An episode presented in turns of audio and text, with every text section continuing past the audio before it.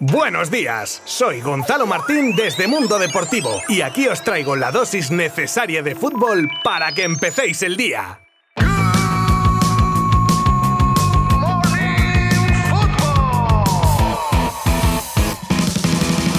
Bienvenidos al espectáculo de la Champions, donde está visto que últimamente cualquier cosa puede pasar y la jornada de ayer fue un claro ejemplo. Empezamos con el Real Madrid que perdió en casa ante el Sheriff Tiraspol por 1 a 2. Sí, sí, por si alguno no lo sabía, el equipo de Ancelotti se intercambió los papeles con el moldavo que en un par de zarpazos puntuales se llevó el partido. Tuvo un 24% de posesión y tiró tres veces a portería frente a los 11 remates entre los tres palos de los madridistas, de los cuales uno fue el gol de penalti que marcó Benzema. Definitivamente este equipo tiene un problema en los partidos de Champions en casa, ya que de los últimos siete solo ha ganado uno. Y nos pasamos por Milán, donde jugaba el Atlético de Madrid, que se llevaba la victoria en la recta final del partido y tras estar cerca de una hora con un jugador más tras la expulsión de Frank Kessi en la primera parte. La mítica frase del partido a partido va a tener que sustituirla al Cholo por minuto a minuto, porque ya van varios encuentros en los que los colchoneros resuelven el partido en el descuento. Un Milan peleón que al estar con uno menos fue mermando sus fuerzas y ahí es cuando el Atlético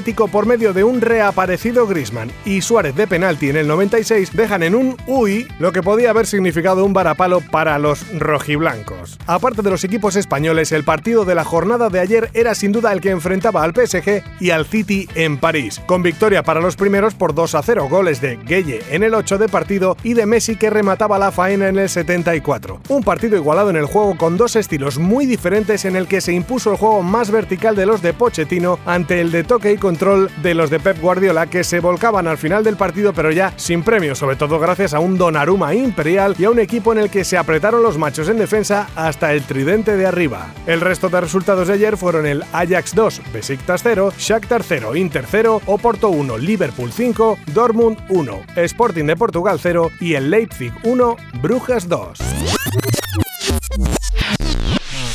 En cuanto a lo más destacado de la jornada de Champions de hoy miércoles, tenemos los partidos de los equipos españoles empezando por el Villarreal, que se mide al United en una reedición de la final de la Europa League de la temporada pasada, donde seguro que habrá mucha rivalidad y que ojalá se acabe llevando el submarino amarillo. También juega el Sevilla fuera de casa, concretamente en Wolfsburgo, equipo al que Lopetegui se ha referido en rueda de prensa como uno de los mejores equipos de Alemania. Y terminamos con la previa de Champions con el partido que juegan Benfica y Fútbol Club Barcelona, en el que la principal noticia noticia es la recuperación de efectivos. Vuelve De Jong en el centro del campo tras no jugar en liga por sanción. También entran en la convocatoria Pedri Sergi Roberto. Y el que no está de momento, aunque ya ha entrado en dinámica de entrenos con el grupo, es Jordi Alba, con el que se quiere ir más poco a poco.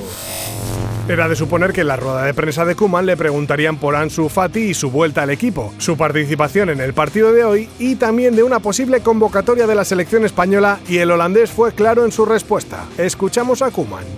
Yo creo que al jugador falta mucho y en tema selección no puedo opinar. Solo puedo opinar que el jugador ha estado 10 meses fuera del terreno de juego, ha entrenado un par, par de semanas con el equipo, ha jugado solo 15 minutos y ya está. Otro azulgrana que habló ayer fue Araujo, el cual dejó bien claro el papel de este equipo en la Champions, ya que aspiran a todo. Somos el Barça y tenemos que aspirar a todos los títulos. No podemos ir a ver qué pasa. Hay que ganar y tratar de conseguir el máximo de títulos que podamos.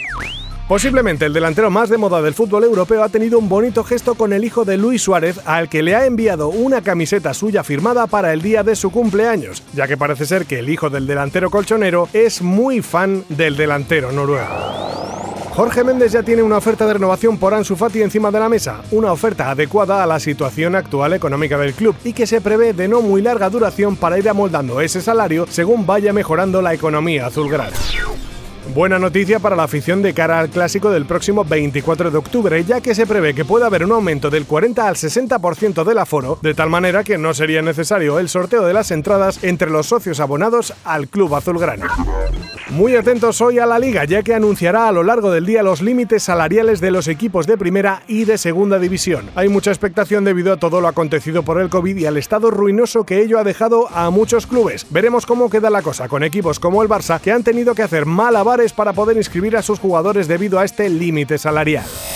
Se avecina tormenta en el fútbol femenino tras los desacuerdos para la profesionalización de la competición y a la creación de unos estatutos para ello. Un grupo con Barça, Real Madrid y Athletic Club quieren que haga falta un 90% de votos a favor, mientras que el resto considera que sean necesarios dos tercios de los votos a favor para redactar dichos estatutos, ya que se cree que la propuesta de los tres primeros equipos lo que provoca es que al necesitar una mayoría tan grande puedan usar eso para ejercer una especie de derecho a veto de las decisiones que se tomasen de ahora en adelante.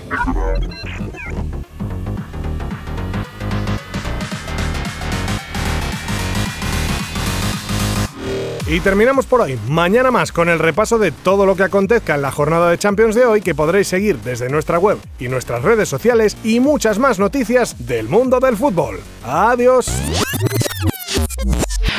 Mundo Deportivo te ha ofrecido Good Morning Football, la dosis necesaria de fútbol para comenzar el día.